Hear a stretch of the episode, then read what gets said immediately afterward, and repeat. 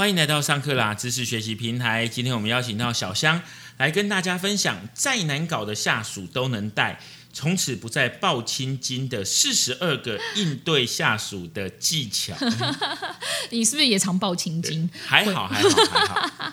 哎，其实这个很多下属真的是千奇百怪，然后光怪陆离，应该都有，大家应该都有一些心有戚戚焉。所以呢，这本书呢其实是本翻译书，这个作者呢他是个日本人。那么他说呢，他其实他之前有带过一千名以上的下属，所以他就把这些带过下属的一些心得，把它集结成。册当然，他是用一个呃比较归纳式的方式讲了几个大家可能都会遇过的一些下属的状况，来看看如何解决，可以改变一下工作态度。首先，如果你常常听到下属跟你讲说：“哎，不好意思，长官，呃，这个不是我应该负责的工作。”如果你听到下属这样子跟你说，你会怎么回答？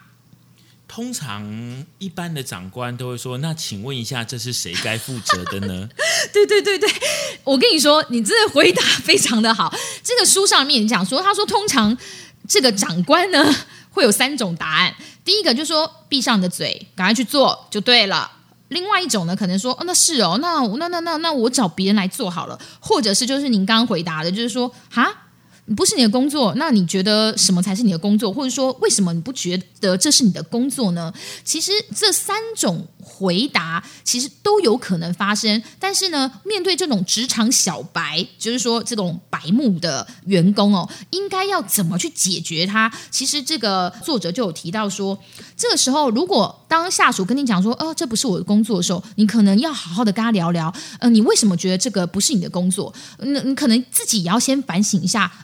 难道我这个工作真的不是给他吗？就是说，呃，当长官的通常会有很直觉的思考，说为什么你为什么不做？只会觉得下属在反抗。我们常常忘了反省自己，说，哎，我们是不是真的所托非人？或者说，这个工作本来就不是他的？还是说，他现在最近手上工作很多，没有办法应付这个工作？你必须去了解。所以，这个写这本书的作者，并不是完全站在主管的立场写哦。他认为，主管有时候是应该检讨一下。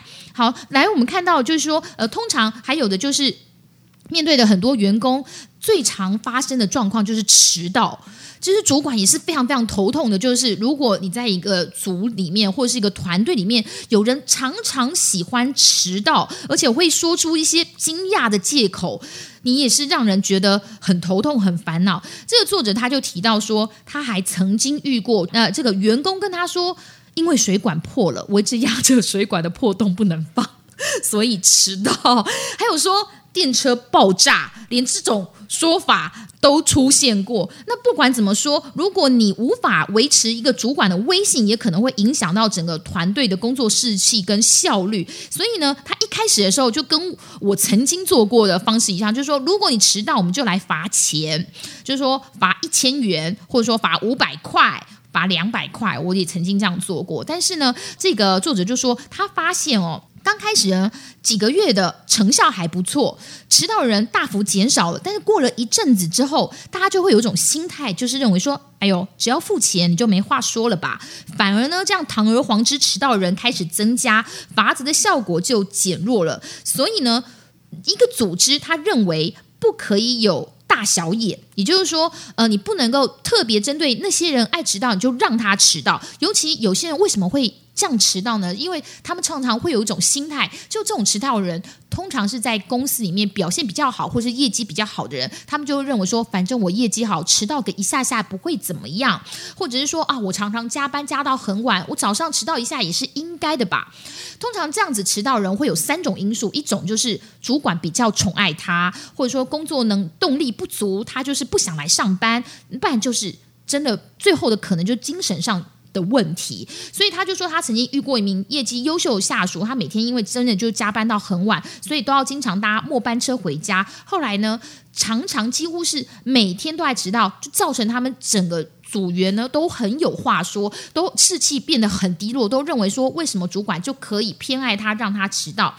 后来他就做了一个方式，他发现他就要严厉的斥责他，告诉他说。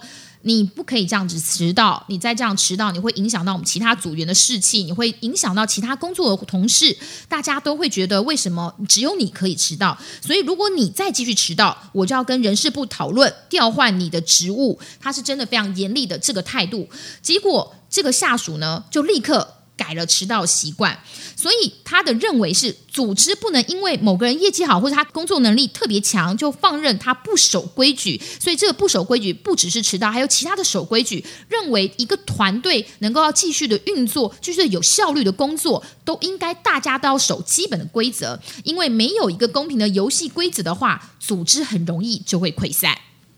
所以呢，在这样子的一个领导方式中，让我们知道了不是红牌就可以为所欲为。对，所以大家应该很多主管曾经有这样子的心有戚戚焉，就是说组织里面总是有一两个比较难带，或者是说刚刚还是提到是工作能力好迟到状况下，有的是什么状况呢？是一直不断重复相同的错误，也让让你真的是觉得七窍生烟，对不对？通常就是说啊，如果说。哎，昨天你这个不是说过吗？怎么还没做好？然后你的下属如果回答说“是的，对不起”，那你为什么一直犯相同的错误呢？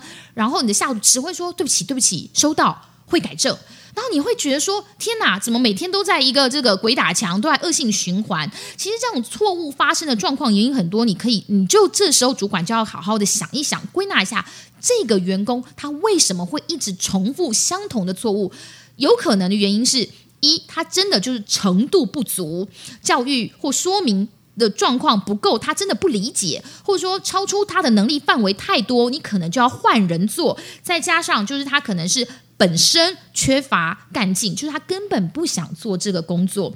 但是如果你发现到下属是根本不敢开口提问话，你必须要想办法让他提问，说你到底这个工作你有什么不明白的地方？如果你发现说这个下属不停问，只是因为他很害怕一开口就被你嘲笑，或是他一开口就会被你责骂，说：“哎呀，相同的问题你不要一直问，好不好？你为什么要一直问同样的问题？”他可能以后就再也不敢问问题了。所以这个时候，你主管就要必须好好的告诉他说：“呃，你工作还好吗？有没有伤脑筋的事情啊？有没有什么不懂的地方？你必须先去明了下属为什么会一直会重复犯这个问题，好好的。”问他一遍，说：“哎，你到底是有什么不懂的地方？我可以再多说明，再给他一次机会。如果真的不行，那么就换人做做看。”嗯，不过除了迟到之外，有些员工在做事的时候，交文件、交提案、交报告。常常会 delay，对，遇到这种 delay 的员工应该怎么办？遇到这种 delay 的员工，甚至是无法遵守最后期限的员工，其实主管必须要展现这个态度非常严格的要求。要只是下属说，如果无法赶上交期，你必须要先报告主管。真的不行，你必须要先在事前报告，绝对不要让这些员工或是让这个团队有任何常常觉得说，哎呀，我迟到个呃，我迟交个一天，迟交个干半天没有关系，必须要让一个团队有效率的话，就要让大家遵守那个期限。所以呢，建议主管平常呢就要灌输下属遵守交期的重要性。比如说，如果你要告诉你的团队的成员，就说听好了，就算你的能力很好。但是无法遵守期限人就没有升官加薪的机会。诶，你告诉他说，你的考绩跟你有没有在期限内交卷、交报告是有非常大的关系的。诶，这个员工，这个你的下属就会知道说，哦，原来我今天不是说我迟交个半小时没什么关系，是有关系的。你要严厉的宣告你的原则、约法三章，他们态度松懈习惯。通常都会有所改变。嗯，而且人家说带人要带心哦，是除了呢，你要带心之外，你在。对他讲话的时候也要用心，对不对？对，其实呢，跟下属谈话要有用点心思。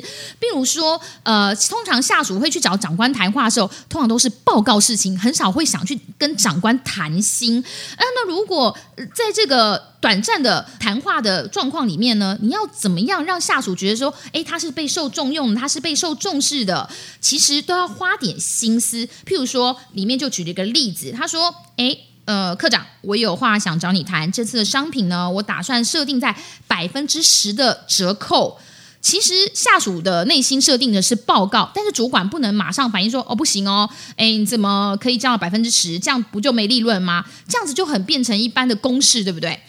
主管这时候可以反问说：“啊，如果降到百分之十的话，你觉得会赚钱吗？”你把这个提问反问给下属，让他去想一想。